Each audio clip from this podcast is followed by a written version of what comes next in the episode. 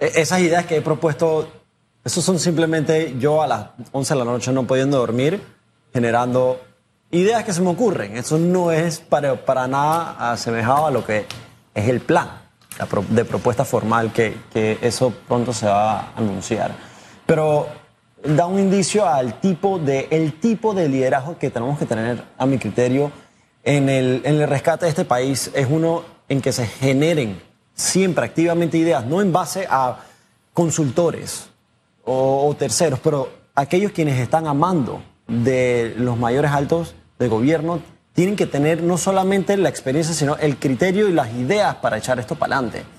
Eh, la innovación es crítica. La innovación en este país no podemos hacer lo mismo y esperar un, un cambio.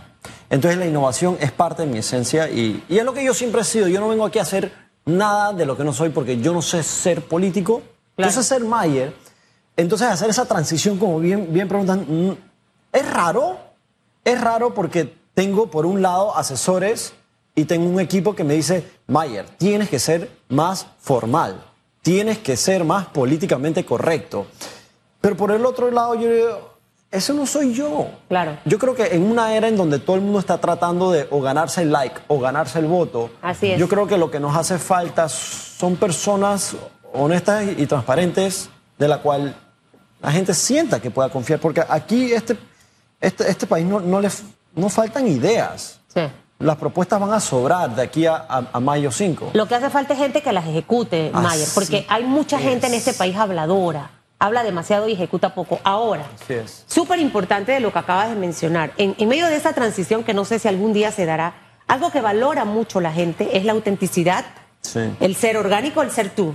Sí. Pero también obviamente mostrando que tú puedes ser tú, pero que tú tienes todo este antecedente empresarial de emprendedor, innovador, etcétera, que lo quieres utilizar precisamente en, en esta nueva oportunidad.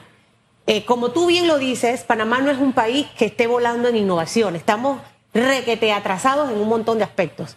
Las propuestas tuyas para llevar a la alcaldía, cambiar las cosas de cómo la hemos estado haciendo en los últimos 20 años, ¿cuáles serían esos pilares que tienes en realidad en esos primeros 100 días de llegar a convertirte en el alcalde de la ciudad? Lo, primero que tenemos que hacer es, tenemos que saber cómo rápidamente resolver problemas puntuales. Eh, tenemos el problema de las placas, ahorita mismo. Y ya vimos las filas, ya vimos gente desmayándose, gente que tiene que pedir permiso del trabajo para ir a hacer esa fila y entonces terminan no resolviendo porque resulta que ni siquiera el sticker tenía el municipio. Pero ¿por qué estamos hablando de sticker cuando la pandemia vino y se fue y a todos aquí aprendimos a hacer QRs? Entonces yo inmediatamente, yo propuse, vamos a hacer una placa QR, se te renova automáticamente como tu Netflix y ya nos olvidamos de algo más que hacer. Le ahorraste tiempo al funcionario, tiempo al panameño y te volviste más eficaz en la, en la recaudación de, de ingresos para el Estado. E- e- Esa es una de las soluciones con relación al escándalo y dicho sea de paso, estas personas, usuarios del municipio de Panamá se han desmayado en las largas filas Sí. con el tema de las placas. Vi en, en sus redes sociales que también propone una aplicación para que cualquier ciudadano pueda interponer o avisar de que un vehículo está mal sancionado para que reciba una sanción por parte de- del municipio. Eh, ¿Cómo funcionaría esta Yo, aplicación? yo creo primeramente que tenemos que promover la participación ciudadana y no solamente eh, en elecciones. Eh, la participación ciudadana es, realmente concretarle el cambio de la cultura y el mejoramiento de cómo nosotros somos como ciudad, cómo operamos, cómo le damos la bienvenida al prójimo, al turista. Y lo cierto es que el municipio y la ATT no tiene suficientes recursos humanos ni económicos para pagar, para tener un ordenamiento vial apropiado. Por eso tenemos hoy en día carros que se estacionan en la acera, se estacionan en la calle y nadie hace nada, no pasa nada. Entonces la gente se acostumbró que si él lo puede hacer, yo también lo puedo hacer. Pero ¿qué pasa si cada panameño aquí le puede tomar una foto al problema, lo publica, eso automáticamente le llega a una entidad pública, lo valida, sea el municipio, sea la ATT, y confirma una multa. Ahora imagínate que no solamente eso, pero el ciudadano que emitió la multa participa en un pequeño porcentaje de esa multa cuando se gane. Lo que propones, eh, si usted involucra al municipio de Panamá, sería ilegal. ¿Esto por qué sería ilegal? Porque la Corte Suprema de Justicia, para agosto de 2019, No, no, no, eh, no, no, declaró ilegal un decreto del municipio que le lo facultaba a sancionar los vehículos mal estacionados. ¿Y qué dio en su momento la Corte Suprema? Que el municipio de Panamá no puede sancionar ningún vehículo mal estacionado porque es competencia de la ATT. E- Ese es el problema de este país. Aquí todos nos encasillamos en que eso no es mi problema, eso es la autoridad de basura. Entonces aquí ningún representante, ningún alcalde se hace responsable por los barrios de su propio municipio, porque la ley dice, sí, pero nada, la ley dice quién lo tiene que hacer, pero la responsabilidad es de todos. Quizás yo no sea quien ejecute esa idea, pero dime tú, ¿Quién ha propuesto las ideas que yo he propuesto, más allá de que si es mi competencia hacerlo como ciudadano o no? Aquí tenemos que ir más allá de lo que hemos venido haciendo, nada más apuntando el dedo al responsable o lo obligado. Aquí tenemos que generar las ideas, las propuestas para cambiar este país. Yo fui al Cerro Patacón en noviembre. Yo lo vi con mis propios ojos. Yo no me fui disfrazado de astronauta porque tenía miedo a la infección. Yo fui así como me ves vestido. Y yo vi el problema, por más que no es el problema del municipio, ¿verdad? No es, no es. Claro. Y hoy estamos, yo en ese entonces yo dije, es una bomba de tiempo, iba a estallar. Y ahorita estamos hablando de basura. Y ahorita los municipios y los candidatos se están interesando en hablar de basura, cuando desde noviembre lo venimos diciendo. Sí, el tema es que después se pierde, El Maya. problema es que el problema es que la forma que estamos acostumbrados es que el político se restringe únicamente a sus intereses y sus obligaciones. O a su la jurisdicción. La, responsabilidad del país es de todos. En este caso veremos a un Mayer, entendiendo lo que dice, si tengo las vías destruidas, ejercer presión al ministro del MOB. Eh, eh, veo, estoy eh, hablando tema de escuelas, Exacto. que quizás el, el alcalde de la ciudad es el alcalde de la ciudad. Si vas a Medellín, ves al alcalde de la ciudad que prácticamente es como una figura presidencial. En Nueva York el alcalde es el alcalde de es. Nueva York. O sea, nosotros nos hemos quedado con unas burbujas muy pequeñas, Totalmente pero hay manera de mover el timón Totalmente de acuerdo. Yo no voy a hacer nada diferente de lo que ya he venido haciendo. No es mi responsabilidad tapar un hueco en la calle, pero sí es mi interés ver esta ciudad arreglada. Entonces, ¿qué yo he hecho? En una de estas yo agarré, yo me grabé un selfie y yo dije, estimado Mob, si de aquí al domingo no lo arreglan, lo arreglo yo. Así es fácil. Y como municipio, tú tienes la plata para hacerlo. Le pasas el la cuenta después al MOB. Pero tú no puedes tener tus calles feas, porque la culpa a la hora de la hora Sí. es del municipio, es del representante, es de la Junta Comunal. Tema de la basura. ¿Cómo, cómo visualiza Mayer Mirachi esta problemática cuando mucho se habla de que sean los municipios eh, en totalidad quienes se encarguen del tema basura? Miremos Chorrera, por ejemplo, la Chorrera. La bien, Chorrera. lo están haciendo bien. Eh, eh, y ahí está metido el alcalde. Sí. Y nosotros nos hemos quedado atrás con un problema que no es de ahorita, esto tiene años de estar. ¿Cuál sería la propuesta de Mayer Mirachi para el tema basura? ¿Cómo lo visualizas? Aunque uno multiplique la cantidad de camiones de recolección, no vas a resolver el problema de recolección hasta que se resuelva el vertedero de Cerro Patacón. Esto, todos los, candidatos a la alcaldía decían que vamos a, meternos en la recolección, vamos a comprar más camiones. Y no fue hasta que yo fui al Cerro Patacón ahí arriba que yo entendí que ese camión se demora cuatro horas, una hora para llegar, más tres horas para depositar, son cuatro horas, y de ahí tiene que regresar a las mañanitas a volver a recoger. Significa que ese camión nos ha recogido dos veces en un día máximo. Entonces, por más que multipliquemos la cantidad de camiones, no vamos a resolver el problema. Entonces, o lo resuelves tú, Estado, pero si tú no lo vas a hacer, igual que un hueco en la calle, yo tengo mis 325 millones de dólares, más la capacidad de generar nuevos ingresos para resolverlo y poner una planta de tratamiento, de separación y de compactación para revender esa basura.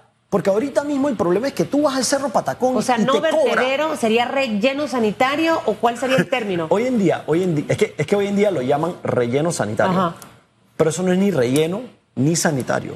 Porque tú llegas ahí, y no te miento, tú te paras encima de- del suelo y, y- y es esponjoso, porque es simplemente basura sobre basura. No hay nada de sanidad en eso. Por eso es que en, ma- en abril del año pasado, eh, Minsa, el ministro de, de Minsa, declaró una emergencia, estado de emergencia, eh, porque es nuestra mayor crisis ambiental. Entonces si aquí nos interesa que el oro en nuestro Panamá es verde, ahí está el mayor problema de contaminación en nuestro país. Ahí es donde tenemos que prestar ¿Nos puede generar plata si sabemos? Exacto. ¿Tú sabes cuál fue mi mayor problema? Que cuando llegué con tres toneladas de basura que había recogido por vía Saída, me cobraron. Y yo lo primero que dije es, en cualquier otro país del mundo me estarían pagando por traerte la basura. Que tú no sepas convertir la basura en un bien que puedas revender a otro país, que puedas reciclar y procesarla. Ese es problema tuyo. Pero tenemos que trabajar esto como si fuéramos emprendedores, empresarios. Hay un problema, hay que pensar una solución y no podemos hacer lo mismo, nada más tirar la basura al aire. Eso es lo que está pasando hoy en día en el Cerro Patacón. Y, y recordando que el actual alcalde, José Luis Fábrega, en campaña, justo en los tiempos él en su momento eh, conversó con los medios de comunicación y propuso que se traslade la competencia de la recolección de la basura de la autoridad de aseo al municipio de Panamá. ¿Cómo Mayer va a hacer esto posible tomando en cuenta que la ley de competencia a veces impiden que se den esto porque el municipio de Panamá tiene los recursos eh, necesarios para poder hacer una recolección eficaz. En las provincias, los municipios son los que se encargan de la recolección de la basura. En, los, tiempos de, por decir, hace 15 años, los tiempos de Navarro, el municipio tenía como 10 veces menos dinero que tiene hoy en día y tenía la competencia de la basura. Entonces, cuando a mí me dicen que no hay plata, ah, ah por ahí no es. Eh, ahí es donde entra Roberto Ruiz. Ese complemento me trae a mí yo con mi voluntad y mi iniciativa, él me complementa con desarrollando las formas adecuadas con el debido proceso que nos permite complementar el trabajo que vaya a hacer la autoridad de aseo del gobierno central. Nada nos detiene a nosotros de tener una secretaría de aseo dentro del municipio. A ver, el municipio y los fondos de descentralización se tenían que ir a inversión. Hoy en día se están yendo a planilla, a gasto. Pero todos esos fondos pueden ir a una iniciativa, una asociación de público-privada, en donde el municipio es socio en la recolección de basura con una empresa privada que sabe manejarlo bien, porque aquí no hay tiempo para reinventar la rueda y aprender a cómo hacer las cosas. Entonces yo creo que tenemos que convertir esto también una fuente de ingreso para el municipio, porque yo lo que estoy pensando es, aquí no se pueden subir impuestos, aquí se tienen que crear nuevos, nuevas fuentes de ingreso al municipio. Es decir, que la mezcla eh, Mayer Mirachi con Roberto Ruiz Díaz es, eh, Mayer ha sido conocido por emprender, desarrollar, encontrar oportunidades de negocios y demás. Este, en esta ocasión va a ser para la alcaldía, para los ciudadanos de este país. Y Roberto Ruiz Díaz, darle esa forma legal para hacerlo efectivamente de la mejor manera y que podamos ver esos resultados para que se puedan ejecutar. Ahora, dentro de todo esto, y, es válida la, anotación de esa, dupleta para la alcaldía, vienen otros temas, Maya. Eh, presupuesto de la alcaldía de Panamá. Cuando entres y en el caso de que ganes, primero de julio, te toca funcionar con lo que dejó aprobado el señor José Luis Fabre, ¿ok? Uno. Dos, es decir, que de del primero de julio al 31 de diciembre vas a quedar con el presupuesto de la alcaldía actual, de la alcaldía actual que te lo va a dejar listo. Desfile de Navidad, el, alumbrado de Navidad. ¿Qué va a hacer Mayer Misrachi si se encuentra con ese escenario? ¿Qué va a hacer para su presupuesto del 2025 si va a, presentar un nuevo proyecto donde veamos precisamente lo que acabas de mencionar? Más dinero en inversión, ¿eso representaría que entonces habrá reducción de la planilla? Varias preguntas te he hecho. Mira, la, planilla se puede reducir, se puede reducir especialmente cuando tú traes la tecnología eh, a la ecuación, los procesos internos y frente al usuario del municipio tienen que ser digitalizados. Eso nos va a permitir a nosotros remover redundancias eh, de funcionarios públicos que ahí sabemos, hoy en día se ha vuelto una botella, una embotelladora. Fuimos de 3.000, de 3.500 eh, funcionarios a 6.000 en menos de un año el 2023. Eh, miren, a mí, mi héroe de administración pública es Maín, Correa. Porque ella por 10 años tuvo 25 millones de dólares. Hoy en día estamos hablando de 325 millones. Y ella fue la que desarrolló el desfile de Navidad. No para generar un gasto, sino al revés para generar un ingreso al municipio. Y por eso fue que yo este año, una semana después del desfile de Navidad del municipio, yo hice un desfile bajo perfil. Yo convoqué todos los carros modificados de Panamá. Vengan, vamos a hacer un desfile navideño. Y, vamos, y no nos va a costar un dólar. Y adivina qué, encontré una empresa privada que por cada carro que venga va a donar un arroz con un hospital eh, público. ¿Tú sabes cuántos carros vinieron? 850 carros. No nos costó un dólar. Pasamos por toda la calle 50, la gente se paró eh, eh, al, al costado de la calle a tomar fotos, a esperar. Esto me recordó a los viejos tiempos. Próximo año, llegue o yo no llegue, se va a volver a hacer eso, pero adivina que ahora vamos a tener a las empresas, a la automotriz, a la empresa privada patrocinando eso y va a ser una que no fuente de ingreso. de la alcaldía para hacer desfiles en su Es que administración. no hay que llegar para hacer. Tú quieres hacer, tú lo puedes hacer ya. Y ese es el problema. El problema es que como candidatos todos quieren hablar de lo que van a hacer cuando lleguen. Pero ¿qué hicieron para llegar? ¿Qué hicieron sin llegar? Y eso es lo que demuestra de que está hecho no el candidato, sino el individuo, la persona. En el tema del alumbrado, ¿sería similar con participación del sector privado o se llevaría esto a licitación pública o una contratación directa? El problema es que el alumbrado todos los años, en vez de comprar... En tu casa, ¿tú alumbras tu casa? No, no, no. no, Ok. Todas las casas que alumbran, eh, eh, todo ciudadano que alumbra su casa, tiene sus luces, las alumbra, las empaca en enero y las vuelve y las saca en diciembre. Esa soy yo. Ok. Y son eso- del chinito. ¿Por qué no lo compras cada año? Porque no voy a invertir en No eso. hace sentido. Aquí todos los años estamos pagando luz nueva. Así es. O sea, Espérate un momento con lo que acabas de decir, que me acaba de entrar un colapso. Porque cuando estamos recogiendo los foquitos, yo estoy ahí viendo ese proceso porque no me lo vas a recoger mal porque se me daña. O sea, eso tiene un proceso para recoger. Los foquitos que hemos visto en los últimos dos años son foquitos nuevos. Es decir, que después del alumbrado se botan. Es que no son, de la- no son del municipio, son de una empresa privada. Si tú sabes que cada, cada año tú haces eso, entonces... Y la vez- empresa del año pasado no es la misma del anterior. O sea que no repitieron los foquitos. Yo te voy a dar un perfecto ejemplo. Wow. Ese, e- ese, ese saco y corbata que tú tienes puesto, tú no lo alquilas, porque tú sabes que todos los días tú lo vas a usar. Claro. Es la misma razón por la cual yo compro mi propio saco y corbata, porque sé que lo voy a usar. Las luces de Navidad tienen que ser lo mismo. Tú puedes cambiar la creatividad de cómo los pones, pero en el fondo el objeto no puede dejar de ser propiedad del municipio porque nos va a cuidar el bolsillo. Por eso por eso para mí es muy importante traer aquí a colación la cultura de la empresa privada de ahorro, de austeridad, porque no se tiene que nada más incrementar el ingreso, se tiene que reducir el gasto para así actuar responsablemente con el erario público.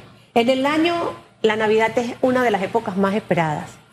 Pero luego te preguntas qué pasa después de diciembre. En marzo entramos a la escuela, Ajá. nuestros niños.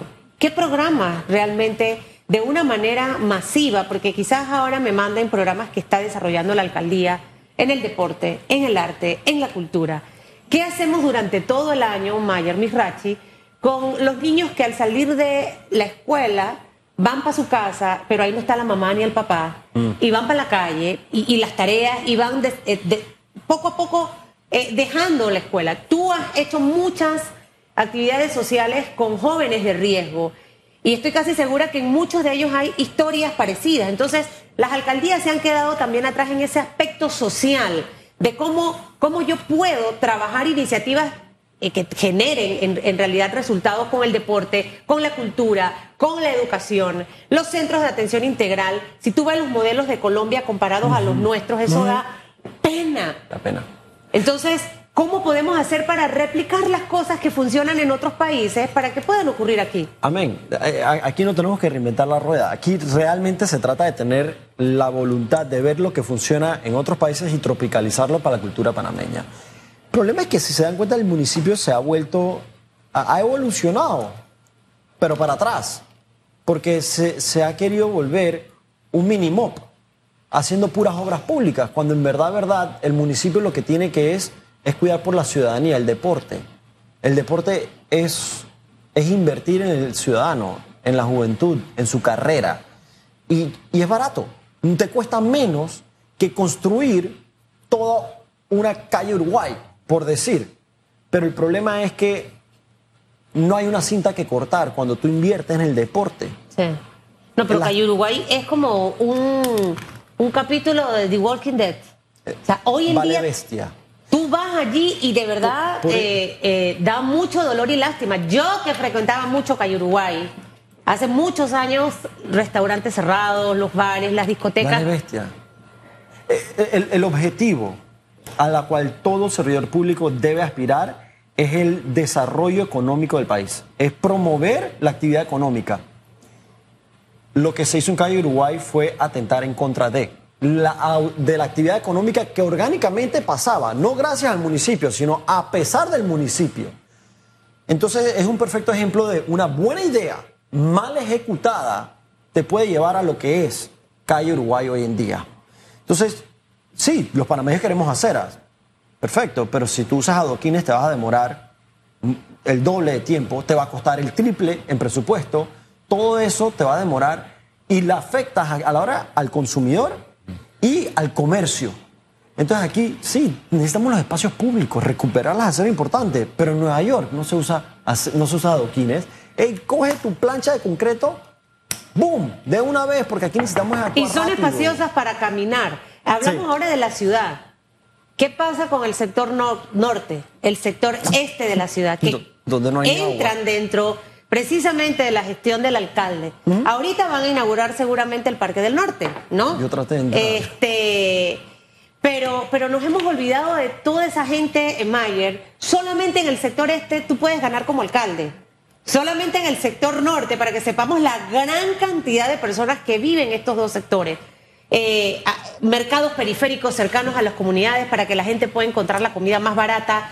Hacia esa vía, ¿qué propone Mayer Administration? hay que ver esto eh, precisamente porque soy eh, de instrucción, soy- estudié economía y, en la práctica soy comerciante. Y yo también puedo entender que si tú haces un mercado de marisco en Tocumen, ese, ese pescado que está más lejos del, del mar o de donde está el mercado de marisco principal, te va a costar un poco más. Entonces, hay que buscarle la lógica y no nada más tirar un proyecto para licitar 30 millones de dólares y buscar de dónde rebuscarse, que ese es el problema en este Bueno, el país. puerto de Coquira está cercano Ahí- al sector este. Ahí vamos. Vete un poco más allá. Por allá, por Chepo, tú puedes tirar un nuevo mercado, pero tiene que estar conectado al mar, porque el problema en Panamá Norte es que está alejado del mar. Entonces allá tú sí tienes que transportar Claro. el pescado. Pero convierte ese mercado en un más. lugar atractivo turístico y créeme que Es toda que la gente de la ciudad se va para allá. Yo estaba en Tocumen este fin de semana. No tienen un parque. No tienen un parque. La densidad. Ey, y tú tienes el aeropuerto, ahí mismito, gente que se la pasa cinco horas tienes que esperar para agarrar un vuelo en Panamá. No te da tiempo para agarrar el tranque del Corredor Sur para ir a la, a la cinta costera, pero tú tienes Tocumen ahí mismito. U- ¿Usted sí no haría proyectos eh, faraónicos como el de la playa que propuso en su momento el alcalde no, José Luis Fábrega y el, el actual mercado de marisco, que ese proyecto todavía está vigente?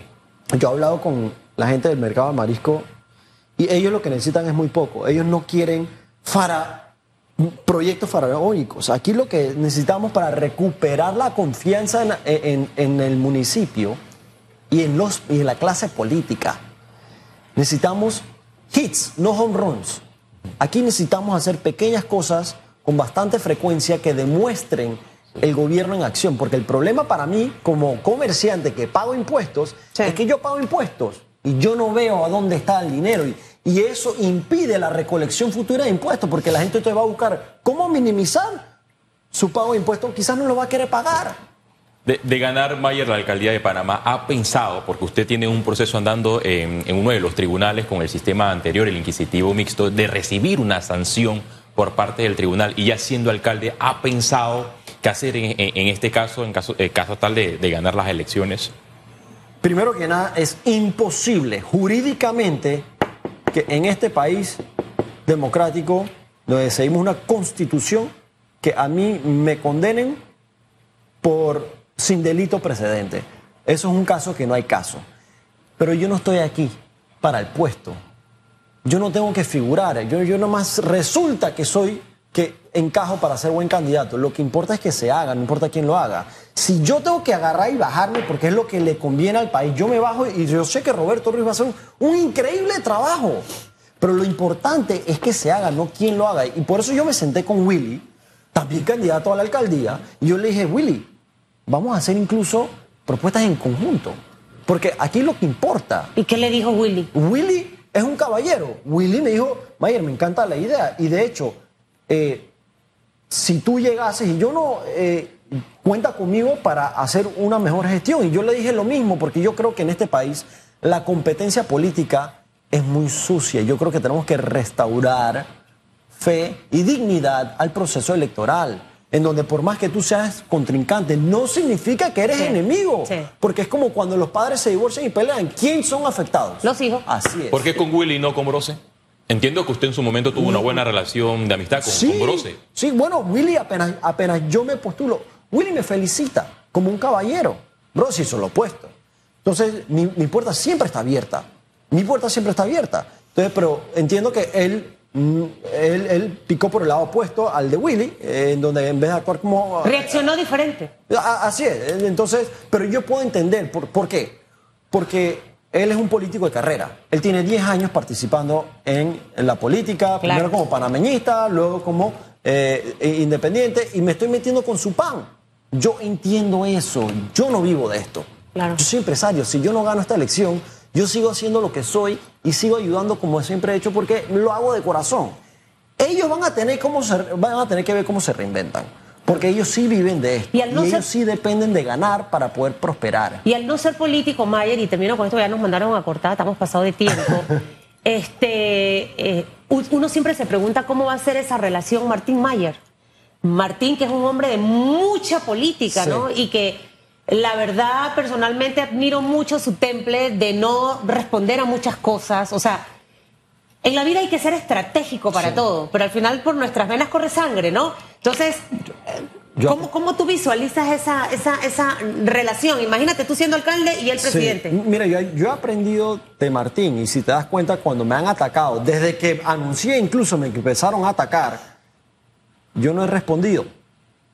Eso es atípico de lo que yo he venido haciendo en los años atrás. Totalmente. Porque yo creo que uno tiene que escuchar el consejo de quienes más tienen experiencia también. Y él me aconsejó, Mayer, si te atacan es porque vas en buen camino.